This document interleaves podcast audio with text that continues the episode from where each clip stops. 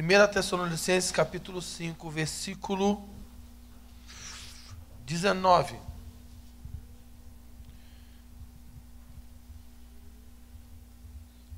Eu vou ler na minha versão. Diz assim: Não apagueis o espírito. Repita comigo: Não apagueis o espírito. Não apagueis o espírito. Como? Paulo, Paulo é um rabino, um mestre. Interessante que sempre quando ele faz uma declaração de algo, ele ensina como. Quem já aqui já ouviu alguém pregar alguma coisa e ficou com raiva porque alguém mandou você fazer uma coisa e nunca ensinou como? Eu. Eu ouvia na minha adolescência assim: você vai ressuscitar os mortos, você vai curar os enfermos, você vai profetizar. Aí eu ficava assim: tá, mas como que faz isso aí? Aí ninguém explicava, mas só falava. Paulo não, Paulo ele fala e explica como. Ele diz assim: Não apagueis o espírito. Como? Não desprezando as profecias, mas examinando tudo e conservando aquilo que é bom. Então, deixa eu fazer uma pergunta aqui, começando a nossa interação aqui da noite. É possível que o espírito seja apagado na vida de alguém? Sim ou não? Sim. Por que, que é possível? Porque, porque Paulo acabou de explicar que é possível. É, tipo, é, né? Agora, é possível que o espírito apague em um, uma comunidade? Sim ou não? Sim. Você lembra? Eu estava comentando com os músicos de tarde. Em Apocalipse 3, tem uma passagem assustadora que Jesus está falando para a igreja de uma cidade.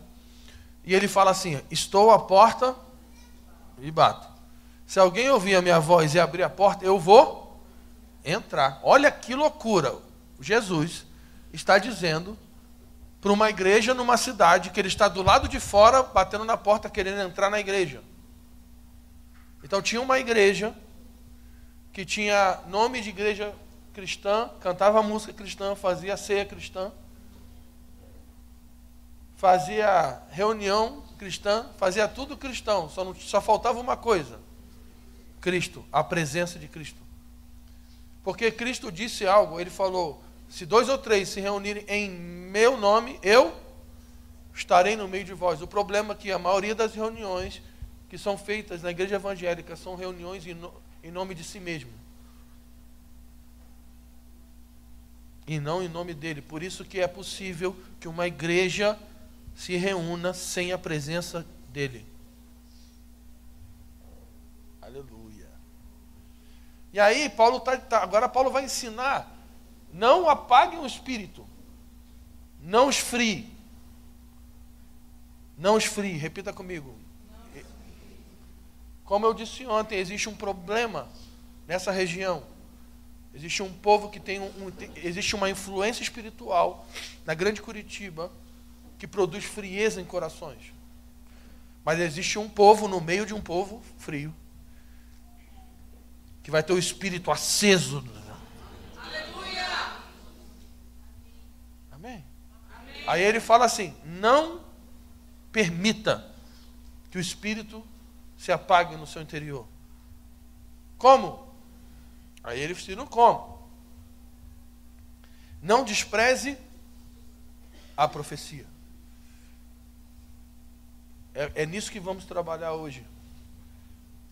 Se, quando a profecia é desprezada, o espírito é apagado, quando a profecia, existe um povo que abraça a profecia e se submete à realidade profética, o que acontece com esse povo? O espírito é aceso. Nessa noite nós estamos aqui para que o espírito venha encandecer no interior de pessoas. A minha oração é que todos nós aqui saiamos dessa casa nessa noite com o fogo do Espírito incandescendo o nosso interior. Porque nesse lugar nós estamos aqui para nos submetermos à profecia. A profecia que procede do trono de Deus. Tudo bem? Aleluia. Amém. Então, vamos falar um pouco sobre a expressão palavra profética. Vamos se vamos abraçar a profecia, vamos começar por isso. Vamos lá para 2 Pedro.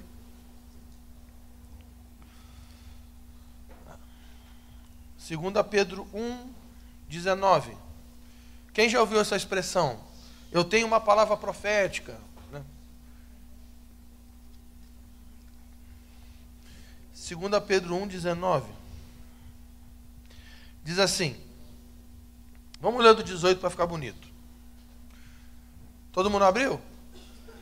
Diz assim: E nós mesmos ouvimos essa voz dirigida do céu quando estávamos com ele no Monte Santo. Assim temos ainda mais firme a palavra profética. Repita comigo: palavra profética. Ok. E fazeis bem estar atento a ela, como que uma candeia que ilumina o lugar escuro. Uh! A palavra profética é uma lâmpada incandescente que ilumina lugares escuros. Estamos juntos? Até que o dia amanheça e a estrela da alva surja em vosso aonde? Coração. Sabei antes de tudo que nenhuma profecia, agora presta atenção, nenhuma profecia de da onde? Da escritura é de particular, pois a profecia nunca foi produzida por vontade humana, mas homens falaram da parte de Deus, conduzidas pelo Espírito Santo. Todo mundo olha para mim aqui agora. Primeira coisa que nós vamos trabalhar nessa noite é que nós precisamos nos submeter à palavra profética. Amém. E o que é a palavra profética segundo Pedro?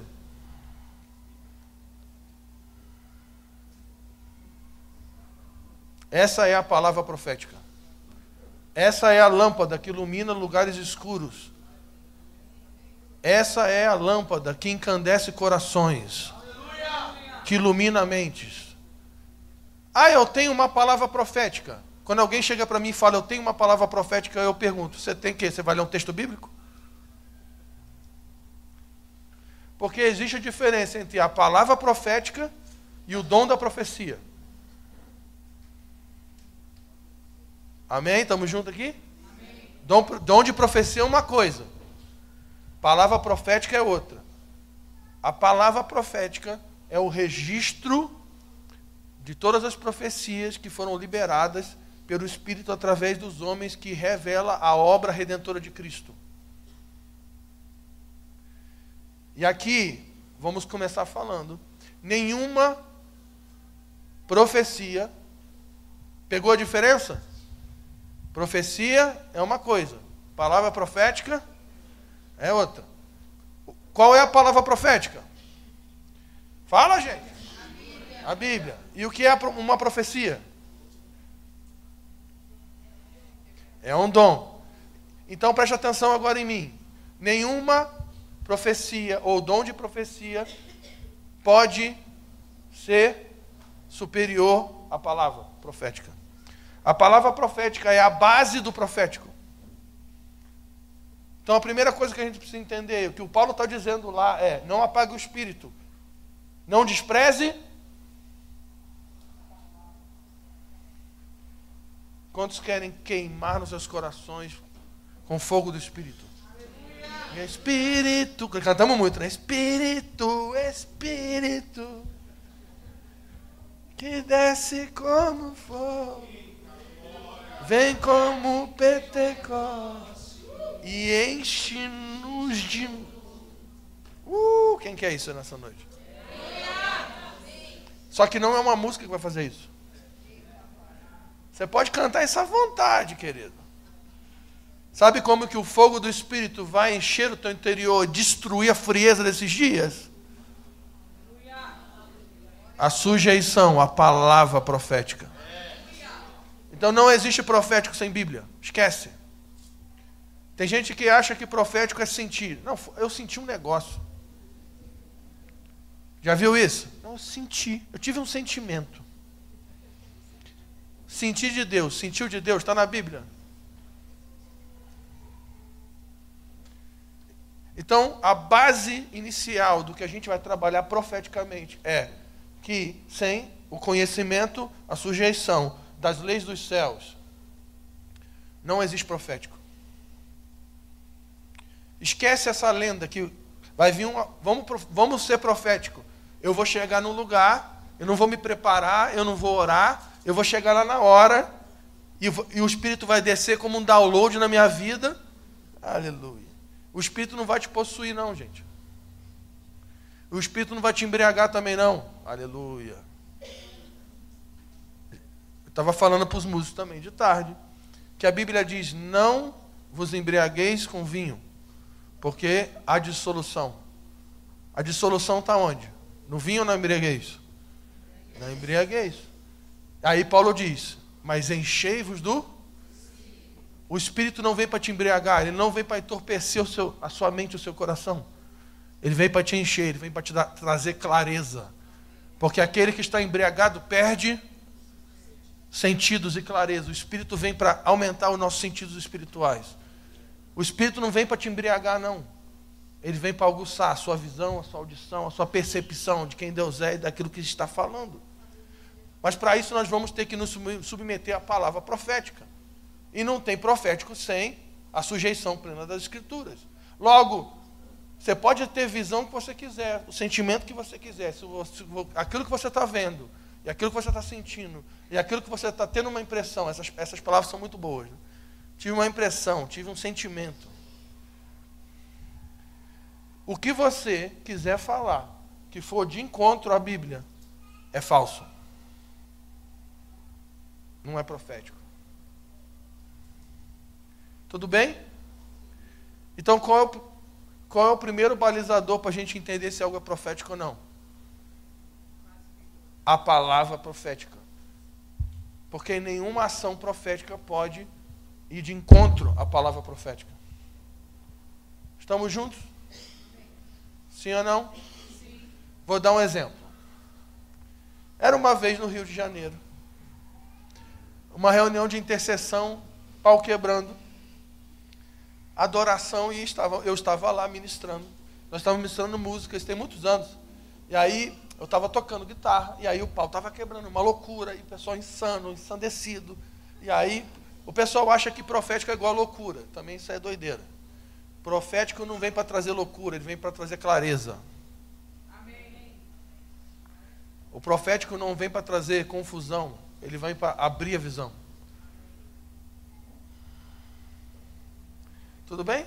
Aí estávamos lá, pá, daqui a pouco começa uma música. Vem vindo o leão, vem vindo o leão. E a gente começa a tocar. Aí o baterista fica possuído, né? Fica... E aí. E aí começa o papo quebrando. Daqui a pouco eu olho para o lado e vejo a cena de um ato profético. Eu vejo um rapaz engatinhando. E ele começa a rugir. Uau! Uau! Bom, já estava estranho, mas até aí. Daqui a pouco eu vejo o ápice do ato profético. O leão está rugindo, está engatinhando.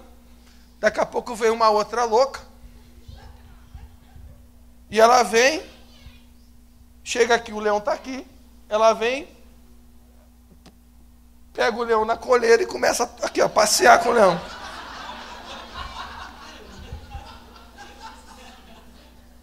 Me ajuda aí, gente. Leão na coleira não. Não, mas eu tive uma impressão que eu ia. Não, você, sua impressão está errada. Ah, mas eu senti. Você sentiu errado. Uma vez estava em outra cidade, dando treinamento sobre música profética. Aí estamos lá, os músicos, e eu estou lá. Vamos lá, gente. Você vai cantar o que você está vendo. Aí o menino começou. Eu vejo o Senhor. Eu falei, beleza, está legal. O Senhor está à direita do Pai. Falei, bonito, gostei. O seu rosto é como um brilho de sol. Legal seu, a, a, glória do seu rosto ilumina a criação. Falei, está ficando, está melhorando. E aí, aí, o negócio foi, ficando bom. E aí ele falando, e a sua voz é como o som de aves. Ele cantando, né? Aí o pessoal começou a ensandecer, o instrumental começou a crescer. E aí ele está vindo, e aí vai governar a terra, todo mundo, é! e eu vejo e olho para ele, e ele está vindo, e eles têm uma coroa de espinho na cabeça. Aí eu falei, não, aí não. Aí eu falei, aí ele está aqui cantando aqui, ó. Microfone aqui, aí eu vim aqui assim, ó, então. Aqui, ó, tirei aqui, acabou, acabou, parou a música. Aí, o que aconteceu? Falei, então, é, no caso Jesus não está vindo com uma coroa de espinhos, ele está vindo com muitas coroas. Porque a Bíblia diz que ele está vindo assim. Ah, mas eu vi, o problema é seu. Você viu errado. Porque aquilo que você viu não pode ir de encontro ao que a palavra profética diz. Preste atenção. Passo um do, do treinamento de um, um povo profético: ler a Bíblia, conhecer a Bíblia, se alimentar da Bíblia, lê-la de novo, lê-la de novo e lê de novo, até que você comece a conhecer o que está escrito. E aí, quando você começar a conhecer o que está escrito, aí você lê de novo para começar a entender a revelação daquilo que está escrito. Aí depois, quando você começar a acessar um pouco de revelação, você vai ler até que você entenda a sabedoria de como aplicar isso na vida. Isso é profético. Eu falei hoje de, de tarde, eu tô, né, os músicos aqui estão jogando direto. E eu falei que, segundo, eu vou lançar uma lei no Brasil, que nenhum músico pode tocar no altar do Senhor, que chamam de altar nem é, mas é só para você saber onde é, aqui no lugarzinho alto. Nenhum músico vai poder tocar sem ter lido a Bíblia toda. Eita Deus! Glória! Gente, tem uma pesquisa eu não lembro agora, mas fizeram uma pesquisa. Se eu não me engano, 30% dos pastores do Brasil nunca, tem, nunca leram a Bíblia toda. Querido, você quer ser profético sem conhecer a palavra profética?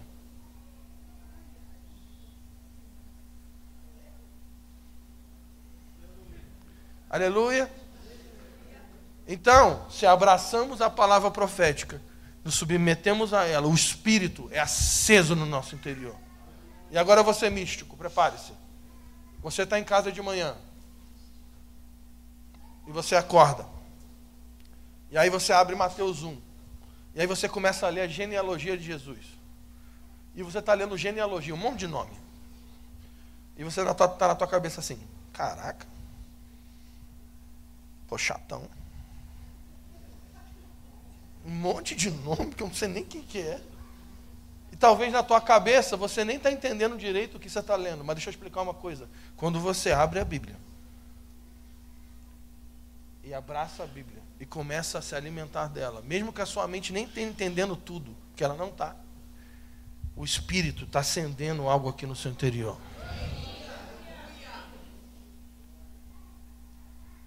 Eu não me relaciono com a palavra para pregar. Eu me relaciono com a palavra porque ela acende a luz do Senhor no meu interior. Para que haja clareza. Lâmpada para os meus pés é a sua palavra. Luz para os meus caminhos. Sabe por que tem um monte de gente perdida? Porque não conhece a palavra profética. Não abraça, não ama a palavra profética. Não se alimenta desse livro. Eu amo esse livro. Esse livro fala da obra da minha vida. Esse livro fala do meu redentor que me arrancou de um império e me transportou, me transportou para o reino. Essa, esse livro é luz que ilumina a minha visão para que eu possa entender e me relacionar com os tempos e as estações e possa ter clareza de como profetizar. Vocês, nós estamos juntos? Eu posso dar aqui um treinamento de dons e todo mundo anotar aqui o que é cada dom e, e todo mundo sair aqui sem ter clareza nenhuma de nada, se você não amar a palavra profética. Tudo bem? Sim ou não? Sim. Então vamos, vamos seguir. Mais um princípio. Hebreus 1. Aleluia. Aleluia. Aleluia.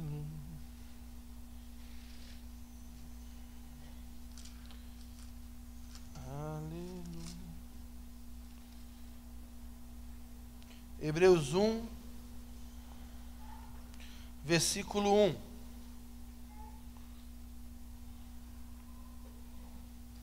Diz assim: No passado, por meio dos profetas, Deus falou aos pais muitas vezes e de muitas maneiras. Mas nos últimos dias, repita comigo, os últimos dias. Nos últimos dias, porém, ele nos falou pelo Filho a quem designou o herdeiro de todas as coisas e por meio de quem também fez o universo. Todo mundo comigo.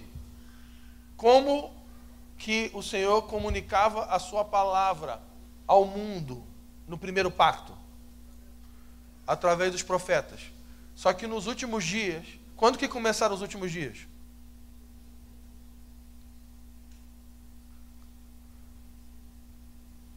Os últimos dias começa com a vinda, a encarnação de Cristo e é, é, é, cumprido na vida da igreja, na sua ressurreição e quando o Espírito é derramado. Por isso que Pedro, quando ele vai profetizar, pergunta: o que está acontecendo aí? Que vocês estão doidos aí? Ele fala: é isso que deveria acontecer nos últimos. Então, os últimos dias começa com a primeira vinda de Cristo. Então, os últimos dias, ó, está acontecendo já. Ó. Na verdade, nós estamos nos últimos dias dos últimos dias. Então, no primeiro pacto, como que o Senhor falava com o mundo? E nos últimos dias? Ele fala através do Filho. Só que enquanto Jesus estava na terra, como que ele se comunicava com o mundo? Por meio da pessoa do Filho encarnado. Mas Jesus ressuscitou e foi para a glória. E agora, como que Deus fala para o mundo?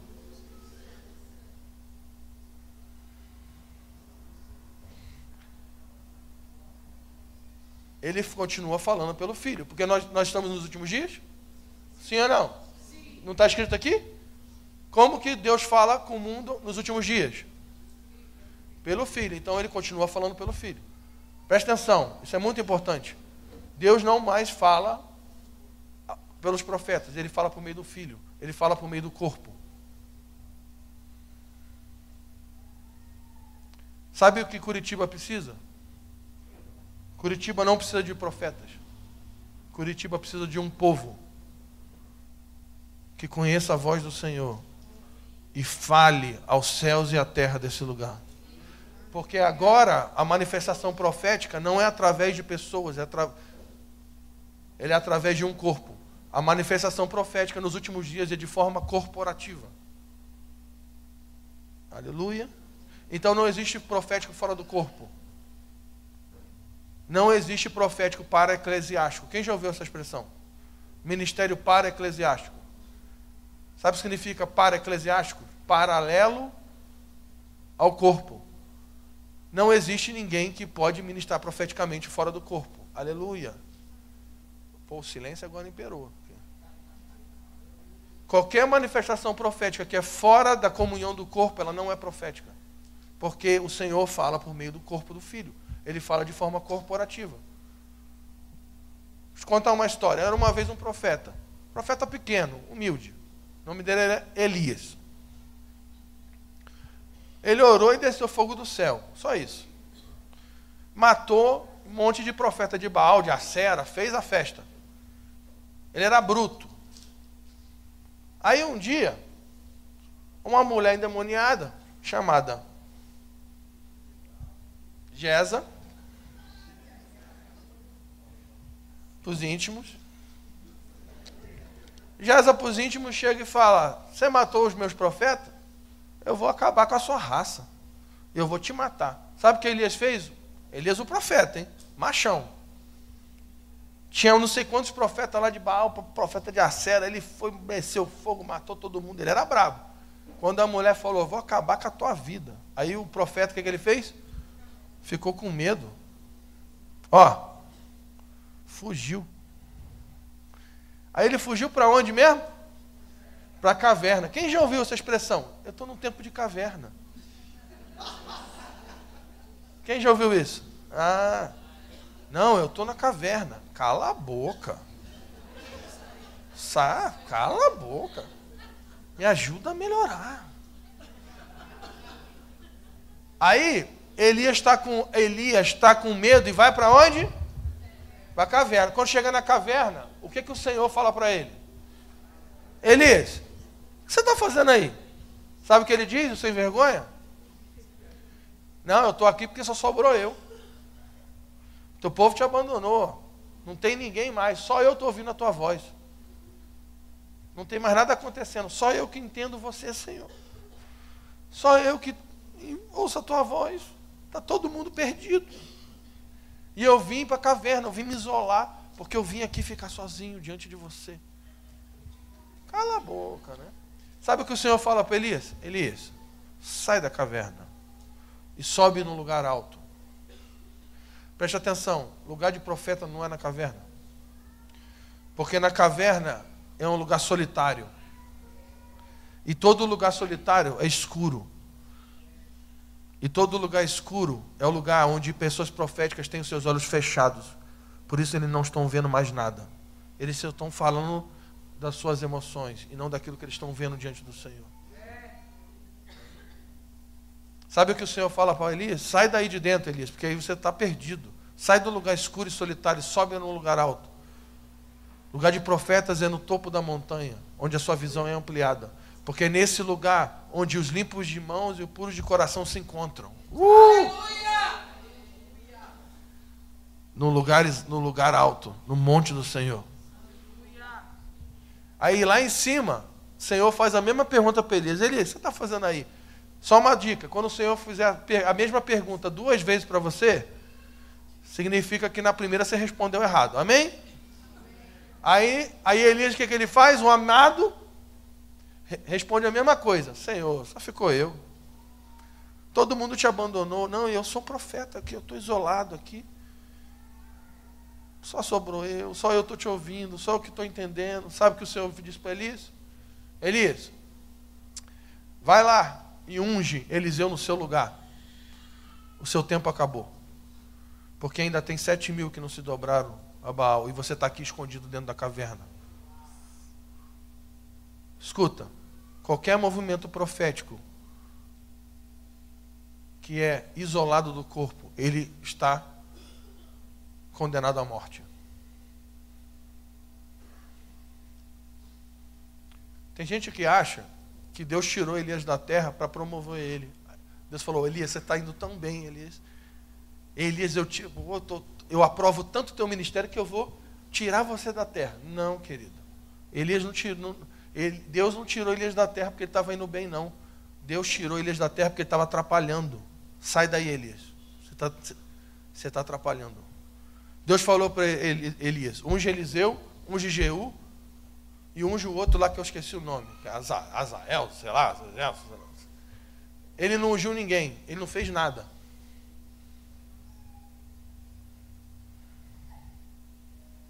ainda mandou fogo matar os outros. Coisa que lá na frente Jesus falou. Lembra disso? O que Pedro, o que, que Pedro fala? Vamos pedir fogo aqui para matar aqui o pessoal. E Jesus fala assim: Você não sabe que espírito você é?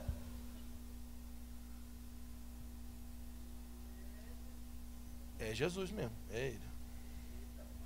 Qualquer movimento profético que é isolado, presta atenção, toda vez que alguém fala assim, só eu que estou ouvindo de Deus, não é possível que essa igreja não está ouvindo. Eu estou sozinho. Ah, o pastor não entende. Não sei quem não entende. A igreja não entende. Ah, eu tô só eu que estou sozinho ouvindo do Senhor. Sempre quando alguém diz que só ele que está ouvindo, é, na verdade ele só está ouvindo a alma dele. Toda vez que alguém diz que Deus não está não tá acontecendo nada, não é porque não está acontecendo nada, é porque essa pessoa não está participando daquilo que Deus está fazendo. Eita Deus! Preste atenção. Sempre Deus está trabalhando com remanescente. Sempre existe um remanescente. Não existe profético isolado, não existe para eclesiástico, não existe desigrejado. Para com essa palhaçada. De eu não vou me submeter mais à igreja. Isso não existe.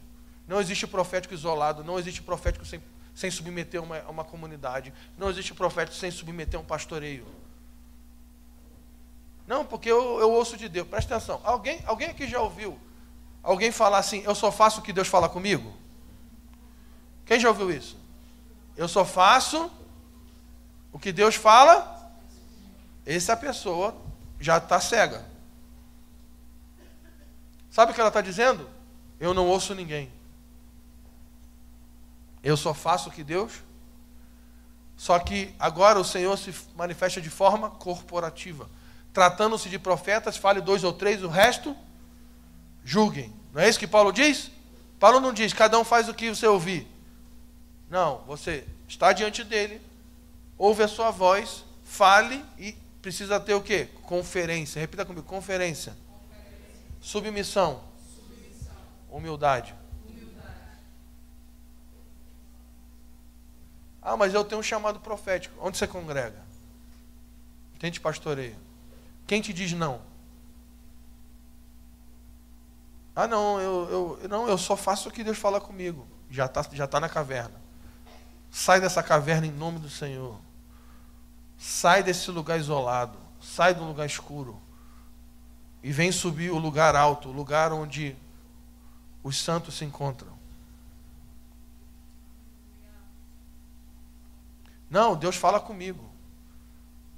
Deus fala comigo de forma tremenda. Com quem você confere isso? Com ninguém.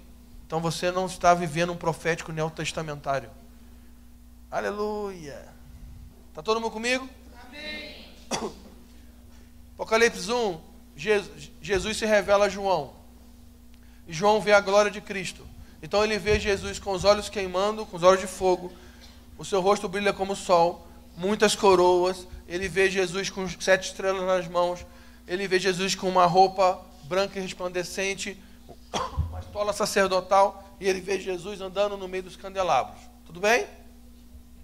Depois Jesus começa a profetizar para sete igrejas. Quantas igrejas? Sete. Aí na primeira, para a primeira igreja, Jesus fala assim: Assim diz aquele que tem os seus olhos como chama de fogo. Aí começa a profetizar.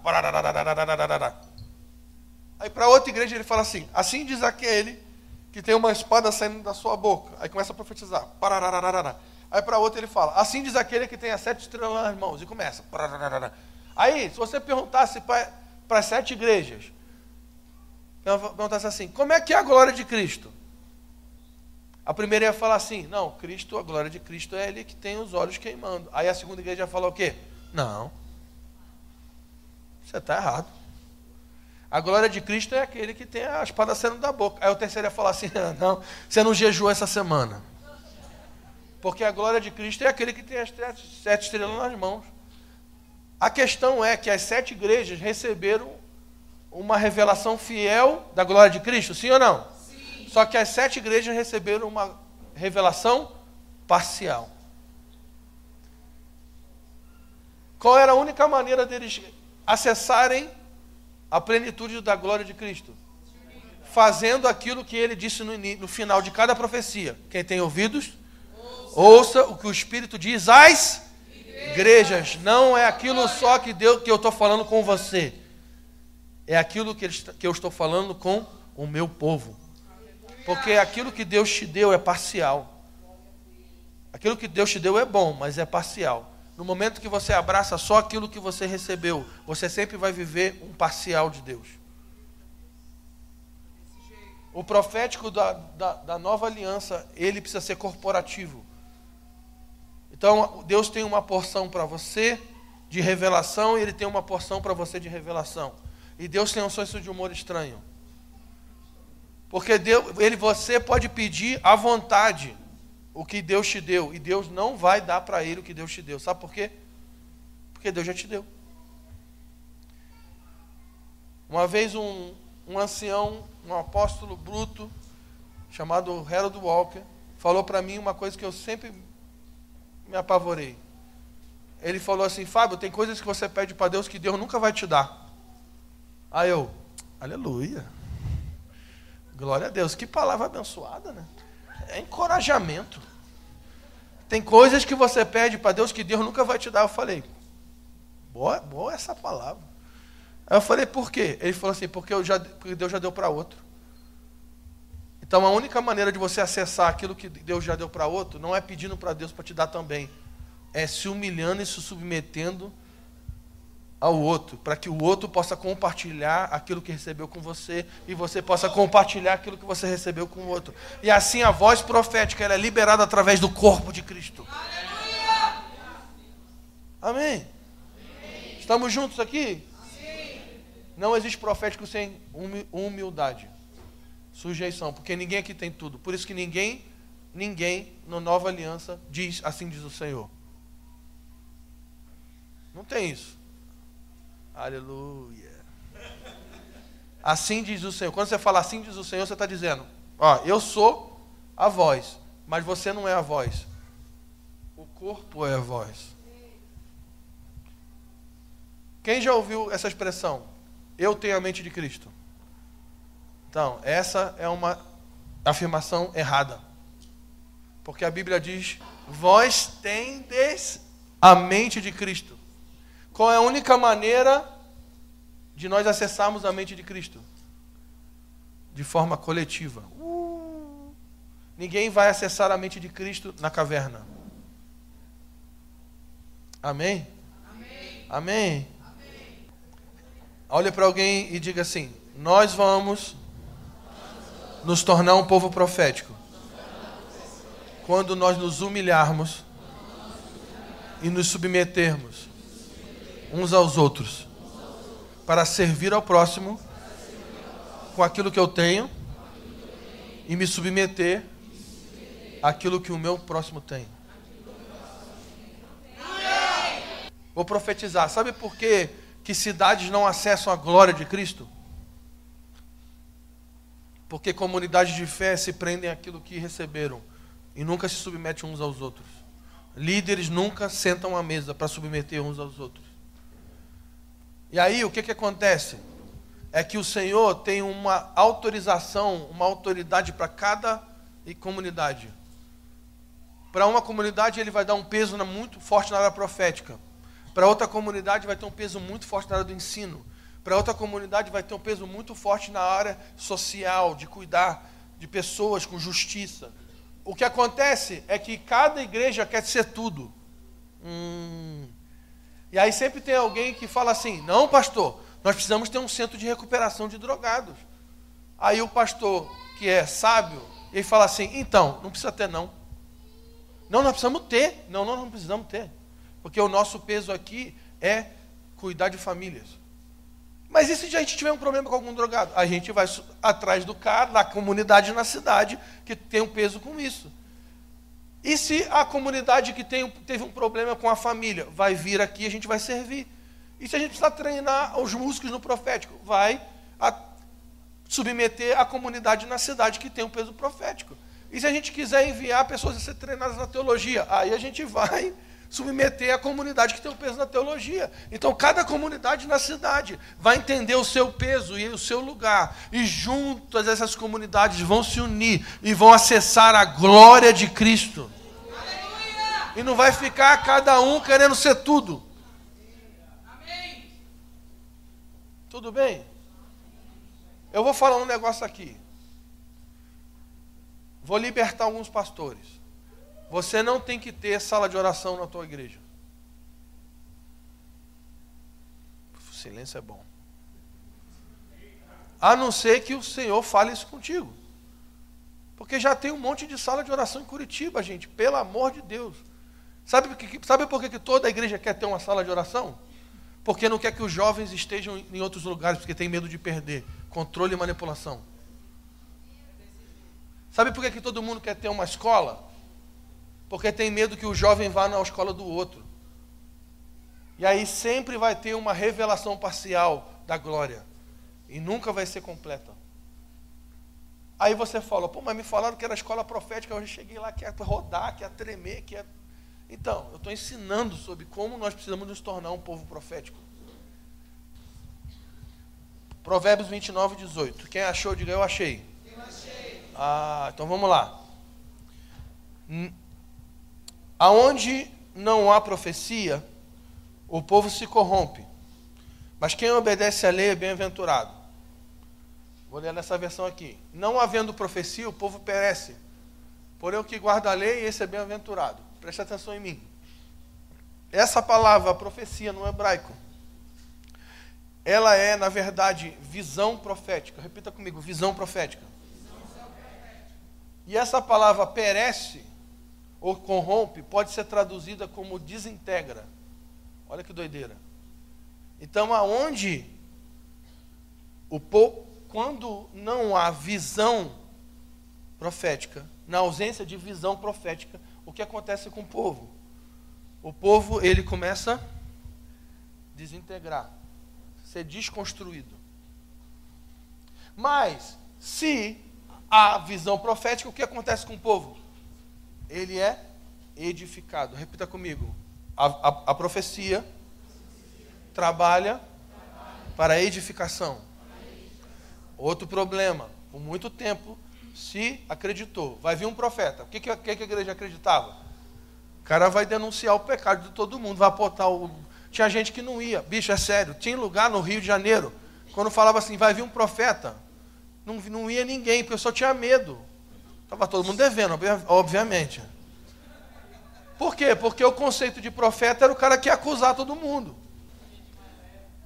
Preste atenção, a função básica inicial da profecia não é apontar, não é acusar, é edificar. É correção. Correção. Não é punição.